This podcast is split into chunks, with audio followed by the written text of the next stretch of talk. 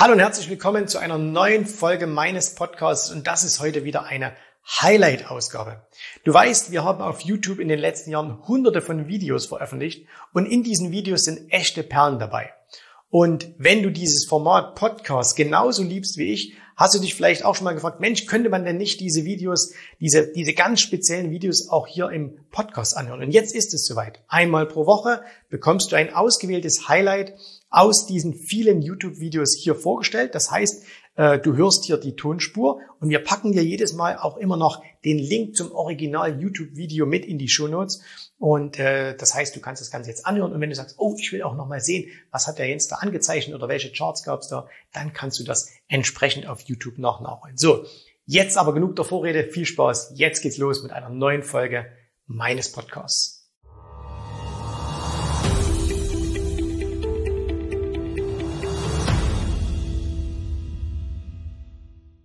Folgende Ausgangssituation. Einer unserer Kunden, mit dem wir eins zu eins zusammenarbeiten, also das sind hauptsächlich Unternehmer, mit denen wir dann so eins und eins Geschichten machen, der hat uns ein Depot geschickt. Der hat gesagt, hey, hier, ich habe ein Depot, da ist auch relativ viel Geld drin. Das ist tatsächlich ein siebenstelliger Betrag.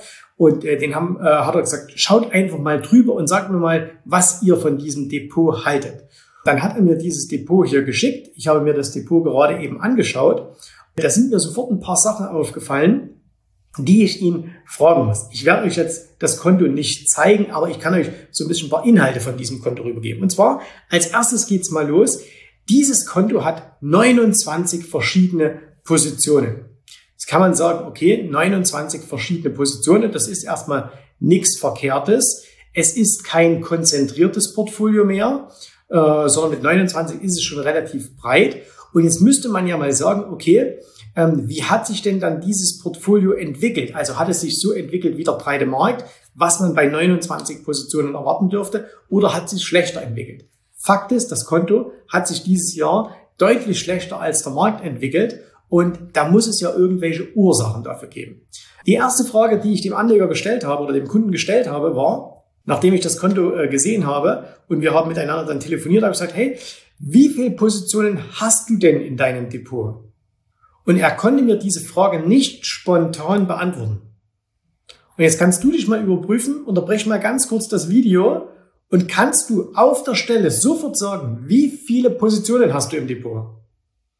Und wenn du das nicht kannst, hast du schon mal den allerersten Fehler gemacht. Also du musst immer zu jeder Zeit ganz genau wissen, wie ist denn dein aktueller Stand? Äh, als Unternehmer musst du ja auch wissen, wie ist der Stand in deiner Firma, wie sind deine Kennzahlen. Und es ist eine ganz, ganz große Sünde, wenn man das als Sünde jetzt bezeichnen darf, was viele äh, Unternehmer immer machen oder auch Anleger machen, übrigens auch Immobilienanleger machen. Ne? Ich habe auch schon einen Immobilienanleger getroffen, nicht nur einen, sondern mehrere, die dann durchaus ein paar Bestände hatten und habe gesagt, wie viel hast du denn Einheiten? Und habe gesagt, na ja, sowas um die 25, glaube ich. Ich habe gesagt, wie du glaubst es. Und er konnte es mir nicht genau sagen. Da muss ich mal nachzählen. Also da ein Haus und da eine Wohnung und da ein Haus. Wir lachen jetzt vielleicht darüber, aber wie geht's dir denn? Kannst du ganz genau sagen, wie viele Positionen du im Depot hast? Wenn du das nicht kannst, Fehler Nummer eins. Das heißt, das musst du als allererstes wissen. Dann habe ich eins gemacht. Ich habe mal diese ganzen Positionen mir angeschaut von ihrer Gewichtung her. Das heißt, was hat er denn so im Depot und wie ist das Ganze gewichtet? Und da sind mir zwei gravierende Dinge aufgefallen. In dem Beispiel hier seine größte Position, die er hat, das ist in dem Fall Apple. Sehr schön, da hat er eine Gewichtung von 17 Prozent, also 17 Prozent seines Depots besteht aus Apple. Wer sagt, das ist doch viel zu viel. Warren Buffett hat noch deutlich mehr. Ne? Also da ist der, der Anteil von Apple noch viel, viel größer. Und mit seiner Apple liegt er auch hervorragend fort. Also er liegt jetzt momentan knapp 290 Prozent mit dieser Position im Plus. Das heißt, er hat sehr, sehr gut gekauft. Bei Apple hat das durchgehalten und äh, hat hier also wirklich sehr schönen, hat er sehr schönen Gewinn hier erzielt. Ne? Also das äh, macht schon Spaß. Jetzt habe ich das geordnet und wenn ich da mal nach unten gehe und sage, okay, jetzt schaue ich mir mal an, wie sieht denn das jetzt aus von den, von den weiteren Gewichtungen, dann finde ich aber auch dann hier so Dinge drin. Er hat zum Beispiel Aktien von Waptec, deutsche Firma, Waptec. Äh, weiß nicht, ob die jemand von euch kennt, spielt es aber auch gar keine Rolle. Die machen so, so Baumaschinen und, und solche Dinge. Und da hat er eine Gewichtung in seinem Depot von 0,05 Prozent. Also eine Größe, wo du sagst, was soll das? Warum hast du eine Aktie drin mit 0,05 Prozent? Ob die sich verdoppelt, ob die 100% verliert, das spielt überhaupt keine Rolle. Aber es macht es unübersichtlich. Dann hat er als nächstes drin zum Beispiel eine Kraft Heinz, 0,4%. Eine Smucker, auch ein Lebensmittelhersteller aus Amerika, 0,6% Das heißt, er hat auf der einen Seite extrem große Werte drin. Also er hat zum Beispiel auch, wenn wir nochmal ein bisschen nach oben schauen, er hat auch eine Amazon drin mit 7% Auch da liegt er sehr gut vorn. Sein drittgrößter Wert ist SAP, knapp 6% Auch da liegt er sehr, sehr gut vorn. Hat aber eben auch Positionen, die ganz, ganz klein sind. So, und dann habe ich ihm gesagt, hey, warum hast du das gemacht? Ja, weiß ich auch nicht so richtig. Ja, das heißt, er wusste das auch nicht so richtig. Und das ist jetzt der nächste Punkt. Er hat nämlich gesagt, okay, beziehungsweise ich habe ihn gefragt, welcher Logik folgt denn dein Depot? Also, wie meinst du das mit Logik? Ich sage, naja, du musst doch irgendein System dahinter haben. Und sagt er, ja, ich habe halt immer mal wieder Aktien gekauft. Sagt er, und warum? Ja, weiß ich auch nicht. Und das wird mir auch äh, klar, wenn ich mir die Aktien hier anschaue. Ich will euch mal ein paar Namen nennen. Äh, die großen Werte, die größten habe ich euch schon gesagt, ist eine Apple. Okay, ist ein, ist ein Standardwert, äh, teuerste Firma der Welt, zahlt auch Dividende. Nächster Wert ist Amazon ist ein Wachstumswert, zahlt keinerlei Dividende. Und dann kommen aber auch so Dinge wie, ja, was weiß ich, er hat, äh, er hat sowas drin wie Nvidia beispielsweise. Er hat auch eine Twitter relativ hoch gewichtet. Wobei auch da liegt er 100% im Plus, also auch die hat er gut gekauft. Aber dann hat er wieder so Werte drin, wo du sagst, klassische Dividendenwerte. Äh, sowas wie Coca-Cola beispielsweise, Caterpillar beispielsweise oder eine Thermo Fisher. Er hat eine Berkshire Hathaway im Depot. Und dann hat er aber auch immer wieder so Dinge drin, wo du sagst, ja, warum hast du die eigentlich gekauft? Und er konnte mir diese Frage nicht so richtig beantworten. Er konnte mir nicht sagen, warum er die gekauft hat. Und das ist wieder der Punkt. Das Depot, was er hier hat, folgt keinerlei Logik. Es folgt keinerlei Logik, sondern es ist ein wild zusammengewürfelter Haufen. Und dann habe ich mir angeschaut, wo kommen denn die ganzen Verluste aus diesem Jahr her? Und wir haben es dann herausgefunden, es waren nur drei Positionen, die diese Verluste gebracht haben. Es war einmal ein Trade im Öl, äh, als es in diesem Jahr so runterging. Der hat ihm eine Menge Geld gekostet. Äh, dann war es natürlich die unvermeidlichen Wirecards. Und dann war es noch ein anderer Rohstofftrade, der ihm auch im Verhältnis zum Konto viel zu viel Verlust gebracht hat. Und das bedeutet, wenn du in das Depot reinschaust, hat er an sich gute Werte, hat aber, weil, weil sie nicht logisch sind, weil sie völlig falsch aufgeteilt sind, hinkt er halt dem breiten Markt total hinterher und vor allen Dingen, er weiß gar nicht, wo er ansetzen soll. Also er hat natürlich immer mal so ein bisschen was, was läuft, ein bisschen was, was nicht läuft, aber das Ganze folgt keinem System. Es ist nicht reproduzierbar. Und was ist jetzt meine Aufgabe, die ich jetzt mit ihm machen werde? Ich werde mit ihm jetzt einfach dieses Depot strukturieren. Das erste, was wir gemacht haben, weil er hat dann gesagt, okay, gib mir mal eine Empfehlung, was soll ich, was soll ich verkaufen, was soll ich kaufen, was soll ich hedgen und so weiter. Er sagt, nee, nee, nee, nee, nee. Wir müssen uns erstmal über den Ist-Zustand des Kontos klar werden. Wir müssen erstmal wissen, wie sieht's denn in diesem Konto überhaupt aus? Und dazu habe ich eins gemacht. Ich habe mir eine Chartsoftware beispielsweise mal hergenommen und habe mir mal alle Werte reingelesen. In dem Falle habe ich TradingView einfach genommen, habe mir eine Liste angelegt, habe alle Werte reingepackt und habe mir dann mal jeden einzelnen Wert angeschaut. Und zwar jetzt nicht irgendwie im Tageschart, sondern ich habe langfristigen Chart genommen, Wochencharts, habe geschaut, okay, was sind denn das für Aktien? Und auch da ist mir wieder aufgefallen, ihr habt Aktien dabei, die gigantisch gut gelaufen sind und er hat aber auch Aktien, die er seit Ewigkeiten hält, die überhaupt nicht laufen, wo es auch keine Logik gibt, warum er die hält. Also ich nehme mal ein klassisches Beispiel. Er hat äh, Kraft Heinz drin und ich habe ihn dann gefragt, warum hast du die Kraft Heinz gekauft? Und da hat er gesagt, naja, Kraft Heinz habe ich natürlich damals gekauft, weil sie Warren Buffett hatte und äh, weil die ja eine gute Dividende bezahlt haben. Da habe ich gesagt, ja, du hast recht, weil die mal eine gute Dividende bezahlt haben. Aber das ist doch jetzt schon ich mach's, guck's mir gerade nochmal an, das ist doch jetzt auch schon eine ganze Weile her. Die Aktie ist vom Hoch von knapp 95, ist im Tief auf 20 gefallen. Momentan kommt sie wieder so ein bisschen, aber warum hast du diese Aktie? Und er konnte mir das nicht so richtig sagen, weil wenn du sagst, ich kaufe eine Aktie aus Dividendengründen, was ja ein vernünftiger Ansatz wäre, und dann wird die Dividende gestrichen, und bei Kraft Heinz ist sie ja quasi fast komplett gestrichen worden, warum hast du die Aktie dann immer noch? Also warum behältst du die dann im Depot, so als Depotleiche sozusagen? Ne? Macht doch überhaupt keinen Sinn. Und deswegen gehen wir jetzt her, schauen uns jeden einzelnen Wert an und entscheiden dann wirklich ad hoc, was wir machen. Und da gehen wir jetzt auch nicht einfach rüber und sagen, okay, alles, was äh, jetzt nicht mehr in das Depot passt, schmeißen wir raus, sondern wir machen natürlich eins, dass wir uns auch mal die steuerliche Situation angeschaut haben. Das heißt, wo hat er denn Gewinne? Wo hat er denn Verluste? Weil es kann auch hier mal Sinn machen zu sagen, okay, ähm, man nimmt auch mal an der Stelle mit einer Aktie jetzt vielleicht Verluste mit, Verlustvortrag, ne, kann man ins nächste Jahr schreiben oder in die nächsten Jahre. Wohingegen es vielleicht bei einer Aktie, äh, die gut gelaufen ist, wo man sagt, okay, die ist von der Gewichtung her ein bisschen hoch, vielleicht gar nicht Sinn macht, die rauszuschmeißen, sondern wo man sagt, okay, die ähm, sichert man dann eher ein bisschen ab, verteilt sie um und so weiter.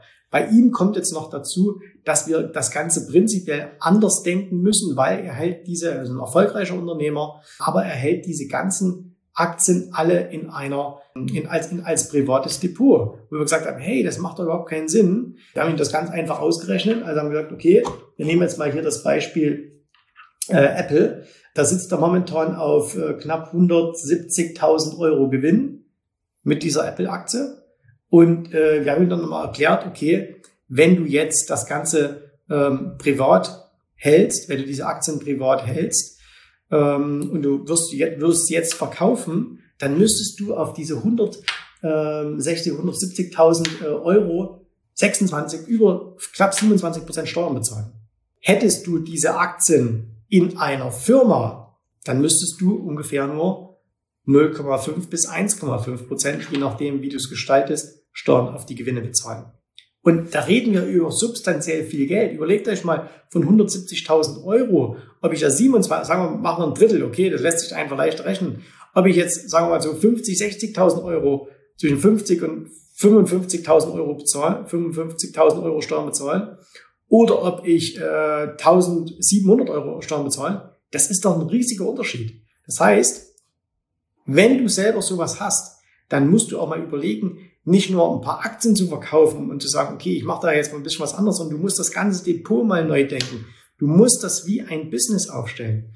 Und dieses Depot, die meisten wären froh, wenn sie so ein großes Depot hätten. Aber das Depot ist einfach schlecht aufgestellt, es ist unstrukturiert und mit so, das ist wie wenn ihr in eine Firma hineinkommen würdet, die zwar äh, groß dasteht, also die jetzt einen gewissen Wert hat, aber wo ihr einfach, wenn ihr ein bisschen Ahnung habt und in die Ecken schaut, merkt, oh, oh, wenn da nichts gemacht wird, bricht uns das alles über kurz oder lang zusammen. Und genau das ist das, was diesem Depot hier einfach drohen würde. Und aus dem Grund müssen wir sowas, wenn wir das bei Kunden sehen, gestalten wir das mit denen dann gemeinsam um. Und da geht es nicht so sehr darum, dass wir sagen, kauf jetzt die oder jene Aktien. Ne? Das ist ja nicht unsere Aufgabe, sondern dass wir sagen, okay, wie gestalten wir so ein Portfolio vernünftig? Also von der Gesellschaftsstruktur her, halten wir das Ganze privat? Kann es ja auch gute Gründe dafür geben? Ähm, oder ist es besser, dass man es in ähm, in eine GmbH verlagert. Kann man es überhaupt in eine GmbH verlagern? Das heißt, da müssen wir dann aus unserem Netzwerk heraus mit unseren, ähm, mit unseren Steuerexperten sprechen, was da machbar ist. So, da kommt es natürlich auch noch darauf an, was hast du überhaupt in deiner Firma, was hast du vor, äh, was hast du da für, Erwartungshaltung in den nächsten ähm, Jahren auch einfach, was hast du da für Pläne. Des Weiteren, du musst das Konto strukturieren. Und wenn jemand sagt, er fährt eine Dividendenstrategie, ist das vollkommen okay. Aber er kann eben nicht sagen, ich fahre ein bisschen Dividendenstrategie, ein bisschen Turnaround, ein bisschen ähm, Wachstumsaktien, ein bisschen Momentum Trading, äh, ein bisschen äh, mal einen deutschen Nebenwert noch mit. Das ist halt, ja, das, dann hast du zwar Aktien, dann bist du, bist du real investiert, aber es bringt einfach nichts. Ne? Du wirst damit Geld verlieren, so wie ja übrigens viele Leute Geld verlieren. Nicht, weil sie im Aktienmarkt sind, sondern weil sie es einfach falsch machen. Dieser Unternehmer hat natürlich aber jetzt eins richtig gemacht, nämlich er hat das gemacht, was ihr auch machen könnt. Er hat sich da unten eingetragen für ein kostenloses Erstgespräch www.jensrabe.de-termin. Er hat sein Problem, was er hat, ähm, erklärt. Er hat nämlich auch gesagt, okay, es ist eine Zeitfrage auch bei ihm. Er hat kein richtiges System. Er weiß auch nicht so richtig, wie er das machen soll. Ihm ist bewusst, Aktien sind eine tolle Geschichte. Neben seinen Immobilien, neben seinem Unternehmen, all dem, was er da hat, will er da was Vernünftiges machen. Aber so funktioniert es halt nicht. Das erste, was er eben mit uns gemeinsam dann gemacht hat, war eben nicht irgendwie zu lernen, kaufe die Aktie, kaufe jene, wann gehst du rein, wann gehst du raus, sondern dass wir gesagt haben, okay, als allererstes machen wir mal eine Ist-Zustandsaufnahme, äh, vergleichen das mit dem Soll, also wo soll es denn überhaupt hin, was sind denn überhaupt deine Ziele? Das ist auch so eine Frage, die du dir mal stellen kannst. Hast du überhaupt ein Ziel mit deinem Aktiendepot, mit deinem Wertpapiervermögen? Was soll denn da überhaupt mal werden? Auch da sind sich die meisten überhaupt nicht einig ne, oder sind sich nicht klar darüber, wo soll es überhaupt mal hingehen. Und wenn du das hast, ich weiß, was ich will, ich schaue mir meinen Ist-Zustand an und wenn dieser Ist-Zustand nicht dazu beiträgt, das soll zu erreichen, dann musst du am Ist-Zustand etwas ändern. Und das ist das, was du eben auch machen kannst. Wenn du das mit professioneller Hilfe machen willst, dann wende dich an uns Wenn du sagst, nein, ich mache das selbst, dann habe ich dir zumindest in diesem Video mal, glaube ich, ein paar Impulse gegeben, wie du anfangen solltest, was du machen musst. Kann natürlich, muss jeder individuell für sich sehen, aber das, was ich hier in diesem Depot sehe, und deswegen habe ich es jetzt auch hier spontan einfach mit Handy aufgenommen, ganz schnell äh, gemacht, das ist das, was ich wirklich Tag, Tag, Tag täglich sehe. Das äh, habe ich so häufig schon gesehen. Und wer da nicht eingreift, der kann im Grunde genommen Anlagen an der Börse auch gleich lassen, weil das wird niemals zum Erfolg führen. Und ich hatte diese Woche noch ein anderes Gespräch mit einem Unternehmer und der hat, äh, der hat mir etwas gesagt, wo ich dann hinterher zu ihm gesagt habe, das ist die, eine der ehrlichsten Aussagen, die ich jemals von jemand gehört habe. Und er hat mir gesagt, Jens, wenn ich ganz ehrlich bin, ich mache seit über 20 Jahren Börse, aber unterm Strich habe ich jetzt 20 Jahre lang immer nur Geld gewechselt. Ich hatte Phasen, wo es sehr gut lief, ich hatte Phasen, wo es sehr schlecht lief.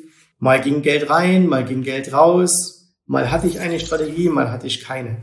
Und ich habe dann gesagt, wow, das ist wirklich, ich bin total beeindruckt, dass du mir das so sagst, dass du diese Selbsterkenntnis hast, weil das wäre die ehrlichste Aussage für ganz, ganz viele Menschen, sowohl an der Börse als auch im Immobilienbusiness, dass sie auf Dauer oder dass sie zwar lange schon dabei sind, 10, 20, 30 Jahre, aber ich kenne genauso viele Leute, die seit 20, 30 Jahren Immobilien haben und noch nie was verdient haben, weil sie einfach unstrukturiert an das Ganze rangehen, weil sie nicht professionell an das Ganze herangehen.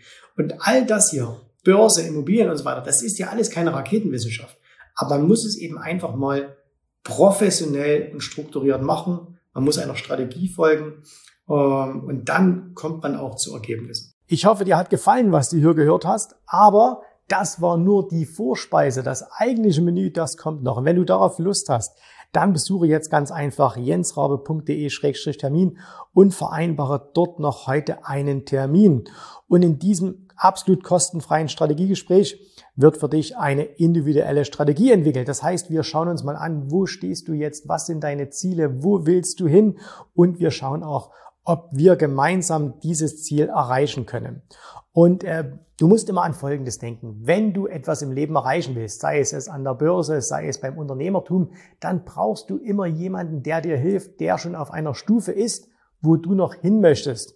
Und so wie jeder Sportler einen Trainer hat, so wie jeder erfolgreiche Selbstständige einen Mentor hat, so brauchst auch du an der Börse einen Mentor, der dir hilft, deine Ziele zu erreichen.